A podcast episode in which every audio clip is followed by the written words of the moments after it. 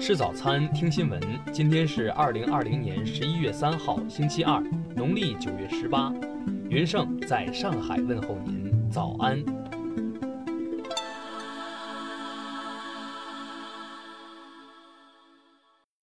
首先来关注头条消息：美国总统大选已经到了最后的关键时刻。然而，近日一名特朗普十分信赖的顾问，却因急着为特朗普防疫措施辩护而犯下了一个严重的政治错误。根据多家美国媒体报道，这位险些让特朗普送命的顾问，便是和特朗普一起遭到福奇批评的白宫新冠疫情应对小组中的专家斯科特·阿特拉斯。他近日接受了俄罗斯电视台访问，并在采访中抨击美国备受尊敬的防疫专家和名流。美媒认为，此举无异于在给特朗普的敌人送炮弹。目前意识到严重性的阿特拉斯已经在他的个人社交账号上发帖致歉，称对自己接受该媒体的采访并被利用的事情表示遗憾和道歉。听新闻早餐知天下大事，下面来关注国内新闻。台湾防务部门十一月二号晚证实，有八架解放军军机进入台湾西南空域。是近日较多的一次，这也是解放军本月第二次进入台空域。港府发布新闻公报称，香港行政长官林郑月娥于十一月三号起访问北京、广州和深圳，并将于十一月七号晚上返港。湖南衡南县水稻基地传出好消息，袁隆平团队第三代杂交水稻测产测得晚稻平均亩产九百一十一点七公斤。加上早稻平均亩产超过了一千五百公斤的目标，再破纪录。十一月二号，中国人民银行、中国银保监会、中国证监会、国家外汇管理局对蚂蚁集团实际控制人马云、董事长井贤栋、总裁胡晓明进行了监管约谈。十一月二号，陕西靖边买母案宣判，被告人马某宽犯故意杀人罪，被告人当庭未表示是否提出上诉。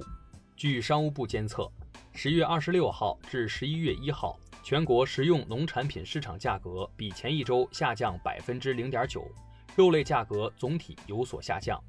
其中，猪肉批发价格每公斤三十九点二六元，已连续十周下降。中国人民银行定于二零二零年十一月五号起发行二零二零年版第五套人民币五元纸币，相较于二零零五年版。二零二零年版第五套人民币五元纸币优化了票面结构、层次与效果，提升了整体防伪性能。北京市第三中级人民法院一审判决，对中国传媒大学原党委常委、副校长蔡翔以贪污罪判处有期徒刑三年六个月。下面来关注国际新闻。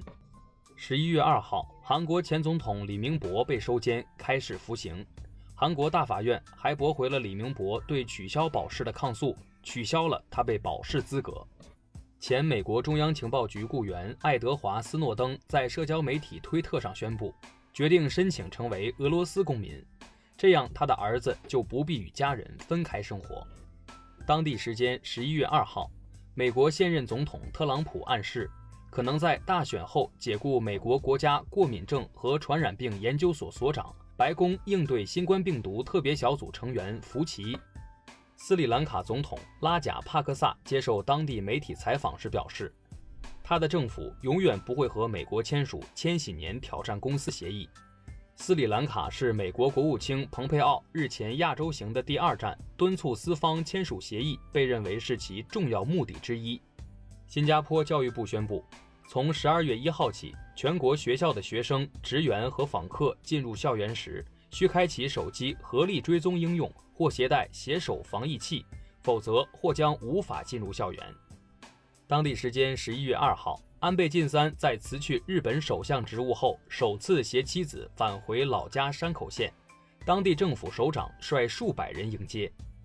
据德国媒体报道，德国军方近年丢失大量武器。一个组织在联邦总理府前和其他地点设置了武器归还箱，希望那些偷走武器弹药的军人能主动归还这些失窃的装备。当地时间十一月二号，荷兰鹿特丹附近斯派克尼瑟市一列轻轨列车冲出轨道，幸运的是，列车挂在站台附近的一座鲸鱼尾造型雕塑上，尚无人员受伤的报告。下面来关注社会民生新闻。哈尔滨一商场在举办万圣节活动时，有数十名身着类似红军军服的演员在台上列队跳舞，而背景板上写着“万圣狂欢，邀你鬼混”字样。涉事公司表示，事件仍在审核中。十一月一号，大连万众应急救援队在星海湾跨海大桥附近打捞上来一男一女两具尸体，两人系母子关系。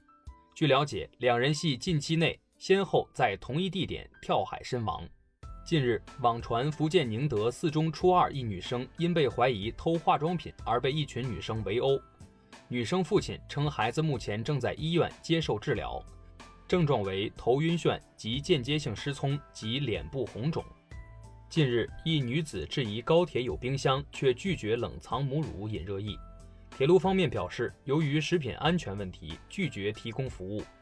幺二三零六热线工作人员表示，如果旅客有特殊需求，可以向列车长反映，协商解决。尽管 iPhone 已进化到十二系列，但一些老型机仍然在发挥剩余价值。它们被制作成标本，在一些手机店售卖，售价为八百元至一千元。最后来关注文化体育新闻。二零二零年十一月二号，中超联赛第十八轮全部战罢，广州恒大与江苏苏宁会师决赛，北京国安将与上海上港争夺本赛季中超季军。据中国帆船协会消息，原世界帆联副主席李全海成功当选新一届世界帆联主席。成为首位任职主席的中国人。近日，韩红在个人社交平台发布声明，称近日有不法分子冒充韩红或者以认识韩红为由，针对不特定群体从事违法活动。十一月二号，据韩媒报道，韩国搞笑女艺人朴智善被发现和母亲一起在位于首尔马浦区的住宅中死亡。接到报案后，警方已赶到现场，正在对其具体死因进行调查。